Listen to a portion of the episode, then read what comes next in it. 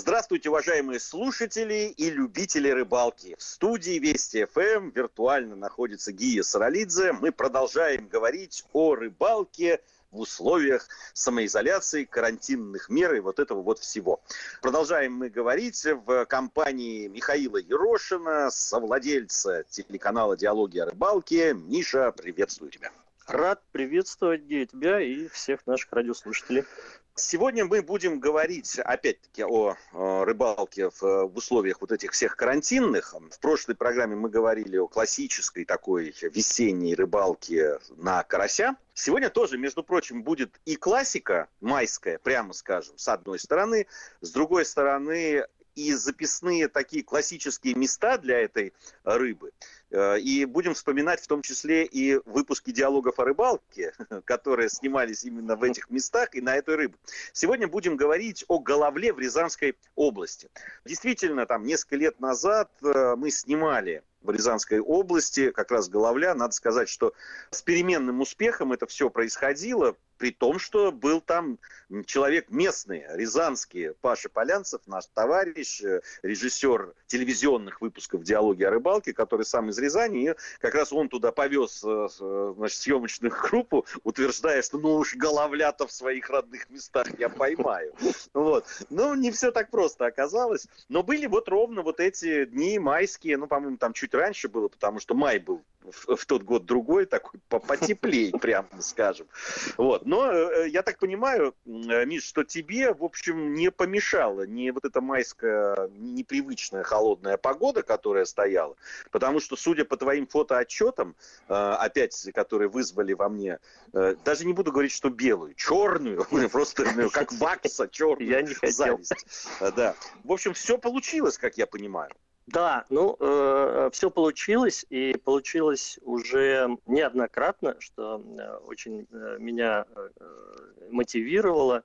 Если говорить про головля, то начиная, наверное, с ранних студенческих времен, то есть это лет 20 назад, мы практически каждые выходные ходили пешком из города через э, поля, значит, колхозные на Аку, фактически в черте города Рязани, и мы ловили классическими э, донными снастями, это были бамбушки, закидушки, вот так это все называлось, и э, голавль в наших уловах был такой случайной добычей, и никогда я не придавал э, значения этой рыбе как некому самостоятельному объекту ловли, э, у которого есть свои, значит, приверженцы, э, свои какие-то особые способы. И вот прошло с тех пор очень-очень много лет, и я выбрался на рыбалку со своим онлайн-другом, с которым мы дружили э, заочно, значит, порядка двух лет. Э, даже как-то я его соблазнял стать героем нашей, э, одной из наших программ или цикла программ на телеканале «Диалоги о рыбалке», а он профессионально занимается как спортсмен э, спиннинговой ловлей головля.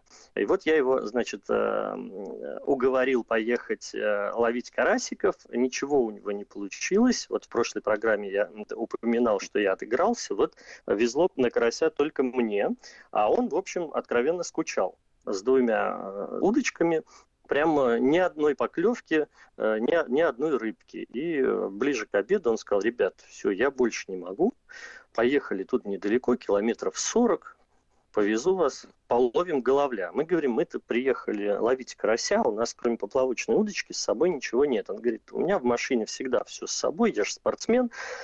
Вот, поэтому я вам дам по спиннингу и попробуйте. Ну, вызов был принят, и э, мы поехали в место, э, о существовании которого я раньше и не предполагал, ни по красоте этого места, ни вот по особенностям водоема.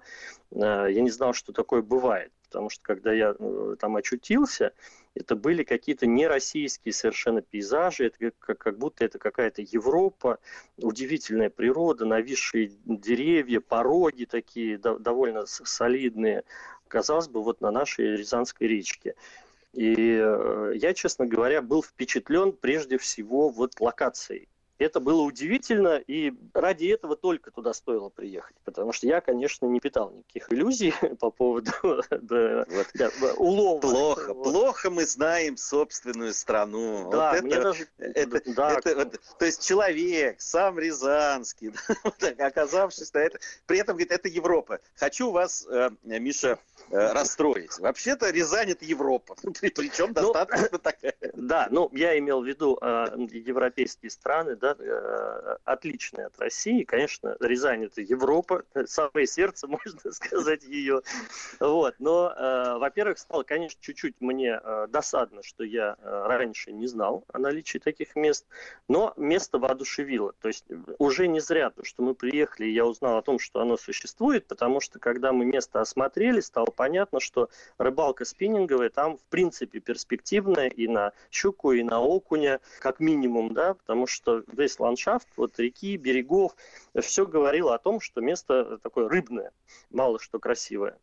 Вот, и он нам раздал, значит, э, по спиннингу, это ультралайтовые палочки такие, там, от полутора до 5-7 грамм, катушечки, открыл свою заветную свою коробочку, он, значит, с такими маленькими-маленькими блесенками, колебалочками, вот, э, что-то сам на свой вкус выбрал, выдал нам, значит, э, навязать э, эту снасть, мы все это, значит, спонтировали и пошли на берег. Удивлению моему не было предела, там, наверное, забросе на втором, может быть, на третьем, Владимир ловит голавлика. Такого очень красивого, под килограмм, ну, после карасиков с ладошку эта рыба кажется невероятным трофеем.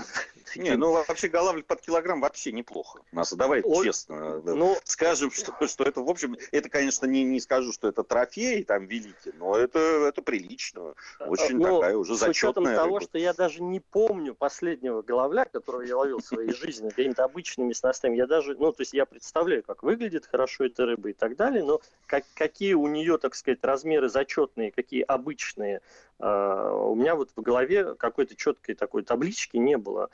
И для меня эта рыба вот показалась, ну и сама атмосфера, вот эта неожиданность всего э, происходящего, мне показалась э, нереальной историей. Я, значит, э, хватаю спиннинг, э, становлюсь э, чуть поудаль и начинаю методично, следуя инструкциям Володи, значит, э, производить облавливание вот этих струй после порогов на вот эти вот какую-то такую невесомую совершенно снасть.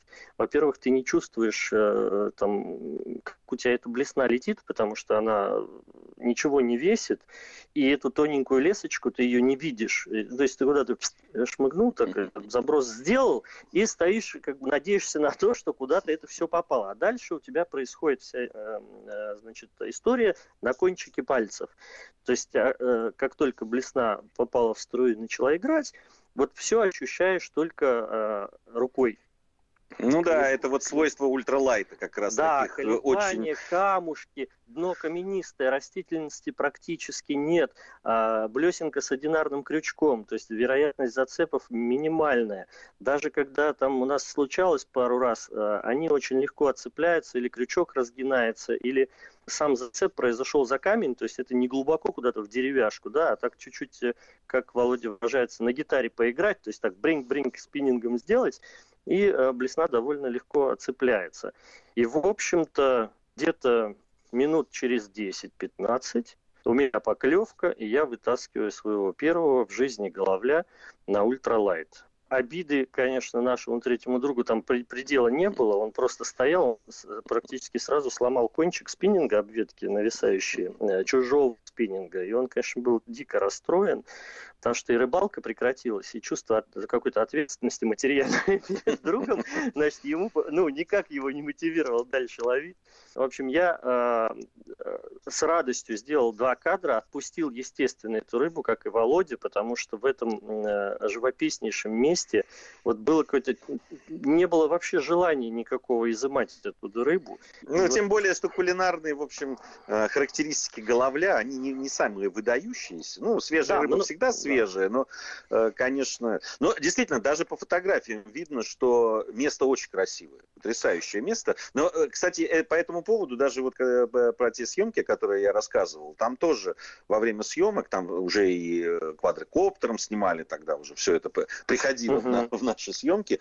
Э, и это потрясающие интересные места, такие, ну, действительно очень живописные, очень по-хорошему такие привлекающие рыбака с точки зрения, ну, все время кажется, что вот именно в таких классических местах должна быть рыба, и там, и там должно тебе повезти. Это ведь тоже очень многое зависит от того, как выглядит место. Да, и знаешь, что меня еще удивило? Я, конечно, не буду сейчас детали расписывать этого места, чтобы не стало очевидным, где оно есть, потому что, ну, прям я не хочу, чтобы там были столпотворения. Но это место находится там совершенно рядом с дорогой, то есть это не какое-то захолустье, не нужны там мега-внедорожники, чтобы туда проехать. Это деревня с потрясающего вида э, значит, э, старым, старой церковью и, и, и прочими старыми строениями, заброшенными уже давно. Маленькая очень деревушечка, э, тихая и спокойная. По трассе там проезжает одна машина там, в два часа. И для меня тем более было удивительно, что в этом месте мы не застали ни пластиковых бутылок, ни пакетов, ни банок, ни мусора никакого. То есть люди все-таки, которые туда приезжают, а как потом оказалось, этих людей немало, они как-то стараются сохранять это место вот в своей первозданной чистоте, очень удобная поляна, если расположиться там на несколько дней.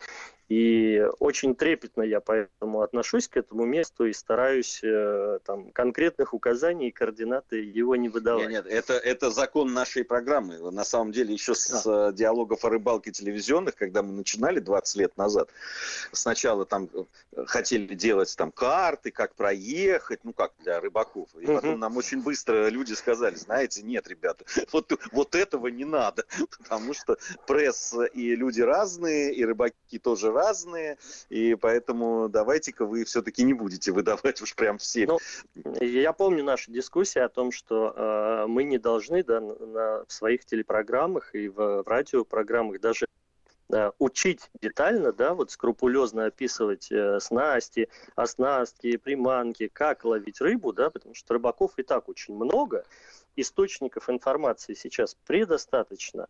Плодить вот, э, новых и новых ленивых рыбаков, которым, так сказать, вы не доположь, все расскажи, чтобы вот человек просто приехал и поймал, не стоит. Потому что прессинг на водоемы, конечно, и так довольно большой. Да, безусловно. Вообще, надо сказать, что и мы много, много раз, в том числе и в радиопрограммах говорили, и в наших телепрограммах о том, что, конечно, мы очень быстро от э, того, чтобы э, создавать некую программу, методичку, да, программу там, о том, как поймать рыбу, перешли на то, чтобы делиться эмоциями. Да. В конце концов, э, действительно, рыбалка, ну, для многих, я считаю, что для многих, большинства, наверное, подавляющего, это прежде всего, это эмоции, это общение, это общение и с людьми, и с природой, и, конечно, вот когда такие места красивые, да, вот то, что ты сейчас говоришь, и, и это вот здесь, рядом, кстати, такие места места есть в Подмосковье, я их встречал э, невероятно живописные, и, в общем, и рыба ловится. И, и кстати, вот с Головлем у меня связана такая несколько грустная история. Мы в свое время с одним из моих приятелей поехали ловить головля на реку Березай. Ездили мы э, где-то вот это посередине между Питером и Москвой, там в Балагой, от Балагова еще куда-то потом долго ехали, и э, э, там ну, нашли какую-то лодку, на которой сплавлялись и ловили рыбу. Ну, мы что-то там поймали, но река была выбита электроудильщиками. Просто выбита. Вот э, э, интересно, там потрясающие места. Видно, что это, но мертвая. Ну, река мертвая. Она оживала, и мы на самом деле ловили рыбу только рядом с населенными пунктами. Видимо, там, где э, вот эти электроудильщики просто боялись применять это и просто огрести там э, первое число от местных э, мужиков. Вот там э, рыба ловилась. В остальных местах река была просто мертвая. К счастью, постепенно вот это все уходит все дальше и дальше, и оживают эти реки, в том числе и в Подмосковье, и в Тверской области, вот те, которые доступны, и в той же Рязанской области тоже. Ну что да. ж, пришло время новостей у нас. Вот сразу после новостей мы вернемся с Михаилом Ерошиным и продолжим наши рыболовные разговоры. Продолжаем нашу программу. В студии Вести ФМ по-прежнему, пускай виртуально, но находится Михаил Ерошин и Гия Саралидзе. Михаил Ерошин наш сегодняшний гость, уже не первый раз в нашей программе, со, соучредитель телеканала «Диалоги о рыбалке». Сегодня мы говорим о головле, а, о ловле головля в мае в условиях пандемии и всяческих а, значит, ограничений первой части Миша рассказывал про то, чтобы но ты был уже и еще раз на этом же месте, я так понимаю, за это время успел да, побывать. Да, я бы хотел остановиться э, вот э, на той теме, которую мы затронули в первой части нашей программы, на чем мы остановились, про электроудочки, про выбитые водоемы. И я помню, что еще лет 7-8 назад в Рязанской области это явление было э, довольно распространенным, потому что все истории, они на слуху, и рассказывали люди, и речки наши э, заповедные, это и Пра, которая по Мещерскому национальному парку протекает, и Сна, э, в общем, очень много было таких э, нелицеприятных историй. Сейчас действительно э, то ли надзор стал более жестким, то ли люди стали более сознательными, но это уходит. Неважно, какая причина, но очень важно, что действительно я вот об этом не слышу уже много лет. И рыбы становится больше. И если сейчас переходить к моей второй поездке, она состоялась буквально позавчера на это место. Этой поездке, конечно, предшествовал затратный визит в рыболовный магазин, потому что, честно скажу, что ну, вот, э, Владимир э, меня заразил способом ловли, а, а это же быстро происходит, понимаешь, когда она результативна. То есть можно долго упираться по какой-то снасти, но когда не ловится, настроение все равно не то. И мотивации дальше продолжать, так сказать, совершенствоваться в этом способе ловли нет. А у меня она появилась. Я заехал в магазин, спиннинг у меня был, я купил под него катушечку, а, купил ниточку, лесочку, значит, э, набор блесен себе выбрал, ходил по двум разным магазинам, э, выбирал именно головлевые блесна, следуя э, советам Володиным. И вот, в общем-то, уже экипированный, с собственной снастью, которую, в общем-то, не очень боюсь, боишься сам поломать, хотя, конечно, жалко, я отправился позавчера на, на то место. И это были выходные. Мы застали там, наверное, человек пять народа. А в основном это жители окрестных э, деревень, кто на велосипеде, кто на квадроцикле, значит. Э, и я обратил внимание, как ловят местные, если мы сейчас про ловлю головля. Со спиннингом э, и с такой снастью я был там один – все остальные ловят на э, удочки с кольцами, телескопические удочки с кольцами, э, с катушкой, либо поплавок с насадкой кукуруза и в проводку по струе. А одного товарища я увидел, у него была фактически тоже поплавочная снасть, но на конце лески у него висела довольно приличных таких размеров мушка, наверное, сантиметров 6-7, и чуть выше, сантиметрах, наверное, в 70, к основной леске еще одна была привязана мушка без поводка, просто тоже к основной леске. И вот этими двумя мухами с поплавком в некую проводку такой, я не знаю, в моем понимании что-то похожее вот на сбирулина. Есть такая снасть, да, с большим таким э, прозрачным поплавком. Вот да, он да, да. закидывал, да, и сплавлял это по струям. Вот они сидели, значит, посередке реки на камушках, прикормив это все дело, значит, кукурузой над вот этим пятном прикормочным они э, пытались поймать головля. Одна поклевка была при мне, значит, у этих людей за день. Э, головля он не вытащил, к сожалению, сошел прямо при мне. Вот, мой результат был три штуки. Я честно могу похвалиться, он меня в очередной раз воодушевил. Одну блесну я использовал. Вот я ее не знаю, как-то интуитивно из всего наборчика там семи или восьми блесен, которые я купил, я выбрал. Мне показалось, что вот она будет, я вполне будет допускаю, работать. что если бы ты ловил, ловил на другую, э, да. может быть, результат был тем же, а может даже и лучше. Да, я согласен с тобой, потому что э, рекомендация, она была очень простая, что блесенки не должны быть никаких там кислотных ярких цветов, ни золотистые, ни серебристые, ни желтые, ни ярко-зеленые, должны быть приглушенные такие естественные тона, зелено-голубые какие-то вот э, в таком духе. Честно говоря, выбор двух магазинов, который обошел, был не очень велик, то ли потому, что ловля головля настолько популярна, то ли наоборот, настолько непопулярна, что ну, не завозят люди ассортимент значит, в магазин.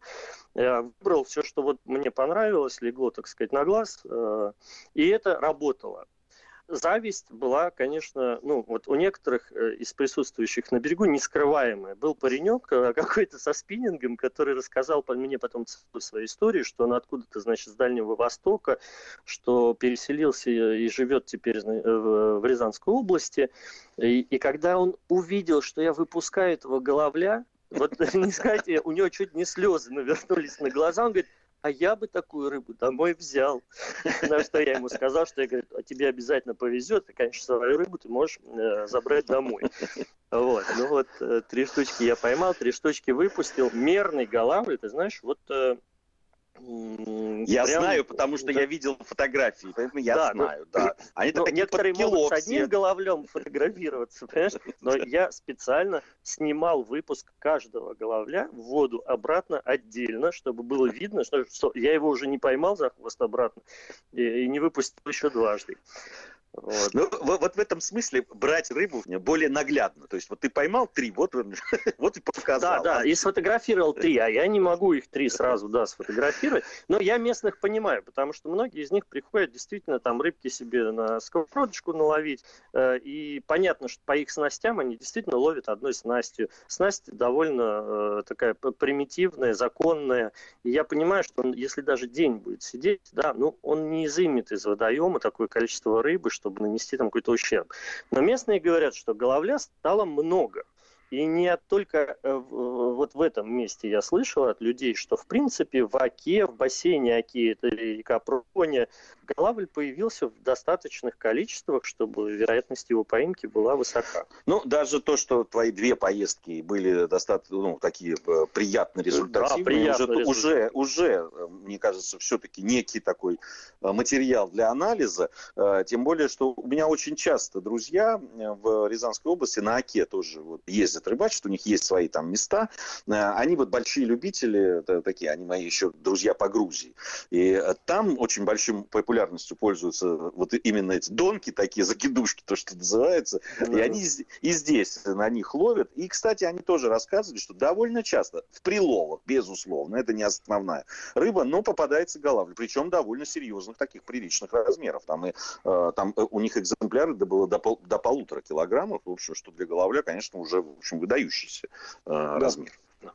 Ну, вот. я думаю, это еще связано и с масштабом самого водоема, поскольку, ну, мне так кажется на интуитивном уровне, что э, все-таки, ну, в маленьких речках э, рыба так статистически, скажем так, да, она там размеров меньших, чем в реках больших. Это, видимо, и с кормовой базой связано, и с вот сериалом ее кормежки, с каким-то комплексом факторов, но интуитивно понимаешь, что если ехать на Аку все-таки ловить, то там и щука будет у тебя крупнее, и окунь там крупный водится. На речках поменьше, все-таки поменьше. Хотя ее там может быть количественно больше, потому что, ну, не столько народу просто туда едет. Ну, я могу сказать, я люблю э, небольшие речки, хотя есть, там есть свои плюсы и минусы, и на малых реках, в общем, там есть своя специфика ловли, так скажем, да, там, э, и надо быть аккуратнее, и тише, так как все близко, и, и аккуратнее Безусловно. с забросами, тоже, тоже своя специфика есть.